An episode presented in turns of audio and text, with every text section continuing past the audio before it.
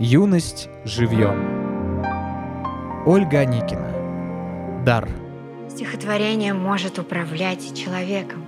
Вот почему люди не очень-то любят стихи. Они видят в стихах акт насилия.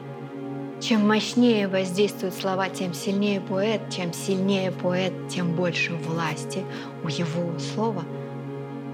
Например, я не припомню ничего круче маминых одностишей, созданных в рамках классической традиции. Тебя ждет серьезный разговор. Ешь, я сказала, дома в десять как штык. У моей мамы, оказывается, был поэтический дар. Хм.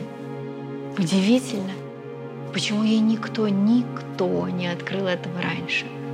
Может быть, тогда вся эта жизнь сложилась бы по-другому. Мама бы сказала, и жизнь бы сложилась. Поэты могут, они такие. Стихотворение читала Александра Полоник.